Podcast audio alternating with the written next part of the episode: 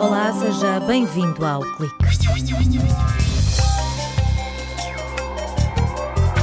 Memorize esta sigla, vai ouvir falar dela durante os próximos anos. O SCA é um projeto de ciência e engenharia que suporta a construção do maior radiotelescópio do mundo. Esta infraestrutura, que será instalada na África do Sul e na Austrália, abre uma janela para espreitar a origem do universo e, quem sabe até, vida extraterrestre. Uma em cada cinco pessoas utiliza o YouTube. Na rubrica A Tecnologia por Quem a Faz, Rui Aguiar, investigador no Instituto de Telecomunicações de Aveiro, alerta para os perigos associados ao algoritmo de recomendação desta plataforma do Google. O projeto Doppler é um exemplo de cooperação para o desenvolvimento que junta universidades portuguesas e moçambicanas. Financiado pela FCT e pela Fundação HCAN, o projeto vai dar formação avançada em áreas como a biodiversidade, segurança alimentar e gestão de recursos. Há vários anos que os investigadores desenham um esboço daquele que será o maior radiotelescópio do mundo. Composto por 2 mil antenas, este equipamento será construído na África do Sul e na Austrália. 2018 marca o momento em que o projeto SCA ganha novo estatuto. A partir deste ano passa a ser uma organização internacional, tal como a Agência Espacial Europeia ou o CERN. Portugal segue na linha da frente como membro fundador. Temos direito a toda a informação gerada, temos direito a colocar cientistas no terreno e a trazer parte desses dados científicos para Portugal. São dados científicos que vão alterar de alguma forma a nossa compreensão sobre a nossa história cósmica. E, portanto, nós queremos que Portugal não só tenha gente a participar, mas que tenha parte da informação guardada cá, de forma a nós ficarmos com parte dos dados do SCA e depois, a partir desses dados, fornecermos a informação à comunidade internacional. Domingos Barbosa, coordenador nacional do projeto, acrescenta que Portugal será um dos países que armazena e protege dados do SCA para as gerações futuras. Informação que ficará não apenas no Data Center da Altice, na Covilhã, mas numa rede de centros de computação que deverá ser instalada no país. Há um programa especial chamado WinCode 2030 que quer criar um grande relançamento da formação avançada a vários níveis nas tecnologias de informação, seja na investigação, seja a nível económico, seja a nível do impacto das tecnologias de informação na vida em geral. E está a criar, uh, na parte da investigação, uma rede de supercomputação ou computação avançada, com vários nós, onde depois estes data centers vão estar interligados. E sabendo que Portugal é um dos poucos países do mundo que tem ligações por cabo submarino a todos os continentes, exceto a Antártida.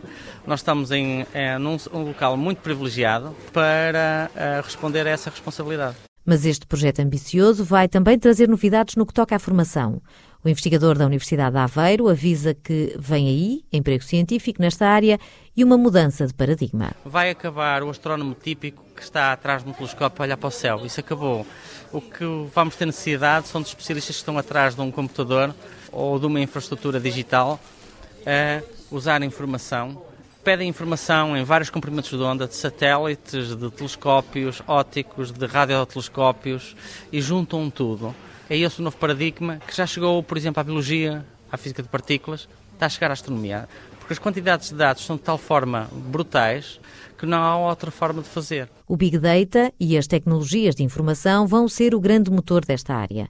Em Portugal, o projeto está organizado em torno de um consórcio que reúne universidades, institutos de investigação e empresas para agregar massa crítica. Criar uma base de utilizadores que vão fazer ciência daqui a uns anos, quando o SCA existir.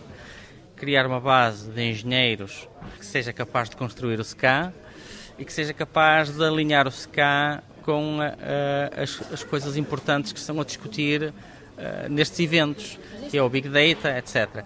E criar as bases para que a indústria portuguesa também possa participar no projeto e fazer parte dessa construção e criar também casos de negócio. Valério Ribeiro, investigador do Departamento de Física da Universidade de Aveiro, revela que esta infraestrutura vai aprofundar o conhecimento sobre o universo, sinalizar buracos negros, procurar civilizações, responder aos grandes desafios da física e rebobinar até à origem do universo. Como vamos poder ir mais longe, mais perto para o que aconteceu o Big Bang, vamos começar a olhar para as primeiras galáxias e entender o historial das galáxias do princípio até hoje, vai ser bestial.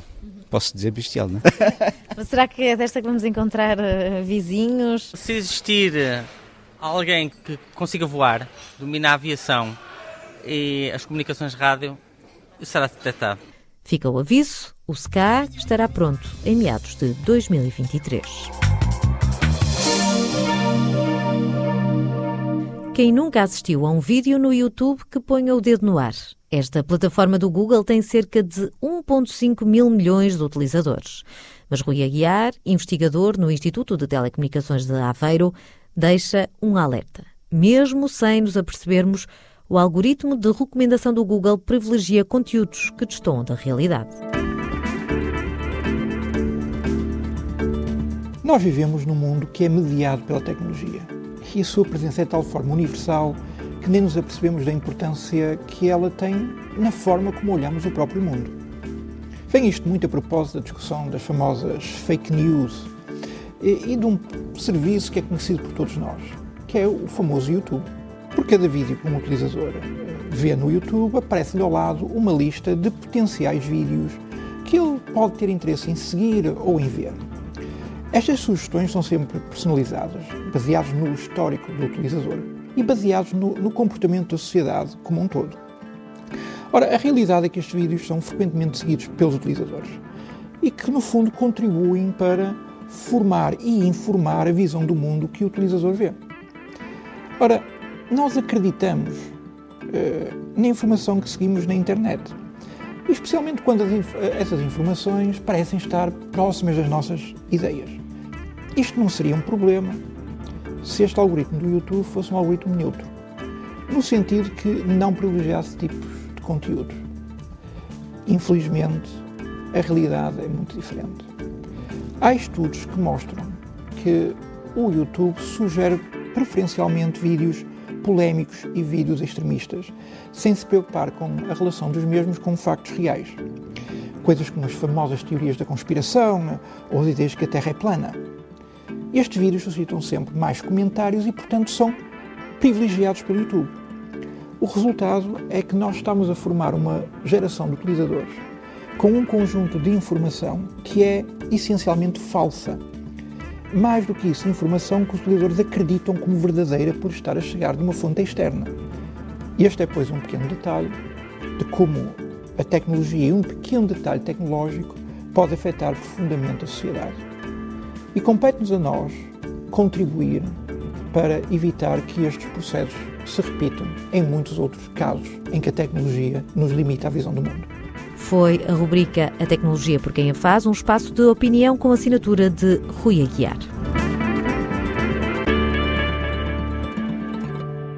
Unidos pela história e pela língua, Portugal e Moçambique vão estreitar laços também no campo da ciência. A Fundação HCAN para o Desenvolvimento e a FCT acertaram agulhas para financiar um conjunto de projetos ancorados na transferência de conhecimento. Domingos Barbosa, investigador na Universidade de Aveiro, diz que as metas estão traçadas: capacitar as comunidades locais e melhorar as condições de vida. É esse o grande objetivo: pegar do conhecimento para a qualidade de vida.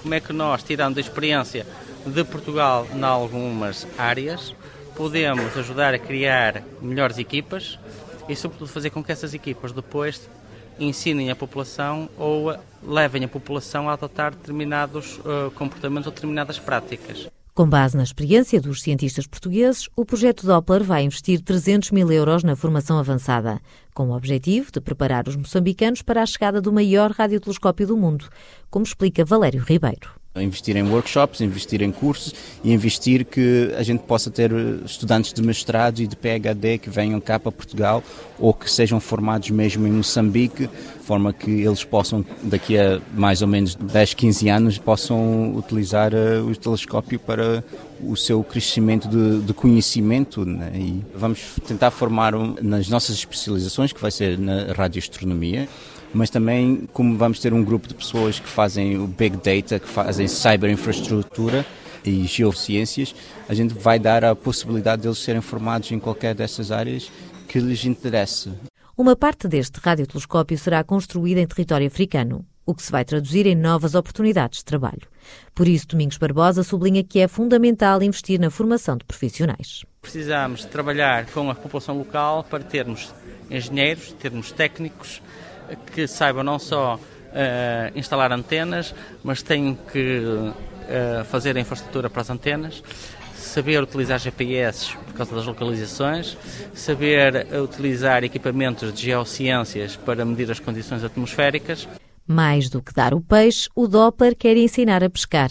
Ao longo dos próximos três anos, cerca de uma centena de estudantes vão ter bolsas para frequentar cursos de formação e haverá intercâmbios de investigadores portugueses e moçambicanos.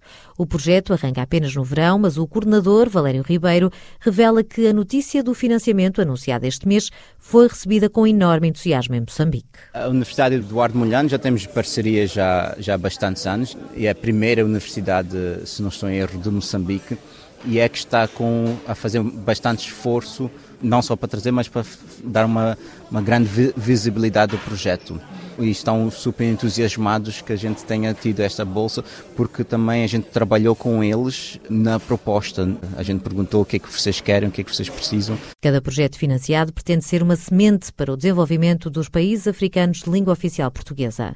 Investigadores e comunidades locais de mãos dadas para conhecer a realidade destes países e rentabilizar os recursos. O projeto, que será dinamizado pelo Departamento de Biologia da Universidade de Aveiro, por exemplo, vai analisar o potencial da aquacultura em Moçambique, como explica Domingos Barbosa. Como é que nós podemos aumentar a, a aquacultura uh, em certas regiões de Moçambique, sabendo que a dieta uh, humana precisa de proteína? Como é que podemos levar à criação de proteína barata, eficaz, higiênica e que ao mesmo tempo crie dinheiro?